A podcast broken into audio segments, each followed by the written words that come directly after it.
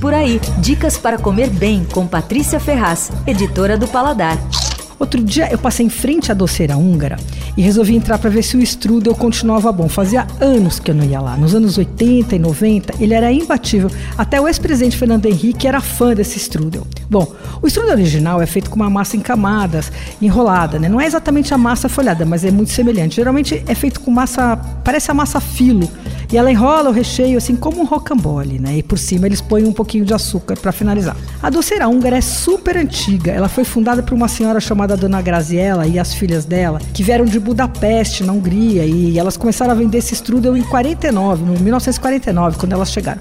Só que elas abriram a loja só em 1978, pertinho da onde é hoje ainda, em Pinheiros ali. Elas abriram a Faria Lima, hoje é na Maria Carolina ali do lado. O lugar perdeu o viço, é acanhado, velhinho, sem graça, sem graça de tudo.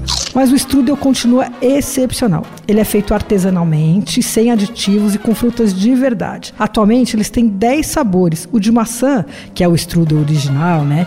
É, ele é feito com maçã verde e é ótimo. E aí eles têm uns salgados lá que eu nunca provei. Tem de cogumelo, bacalhau, ainda vou experimentar. Dessa vez eu comprei o meu favorito de outros tempos continua sendo o meu favorito, que é o de cereja amarena. É uma cereja ácida uh, italiana e ela é feita em conserva. Ele é artesanal, tem pouco açúcar no recheio, só leva açúcar peneirado na superfície para finalizar. E a dica é servir quente com uma bola de sorvete de baunilha tem congelado para levar para casa, mas a sugestão é comprar o fresco, incomparável. Eles vendem metade do strudel, viu? E tem sempre. A doceira húngara fica na rua Maria Carolina, 714. Abre de segunda a sábado, das 9 da manhã até as 5 da tarde. Você ouviu Por Aí.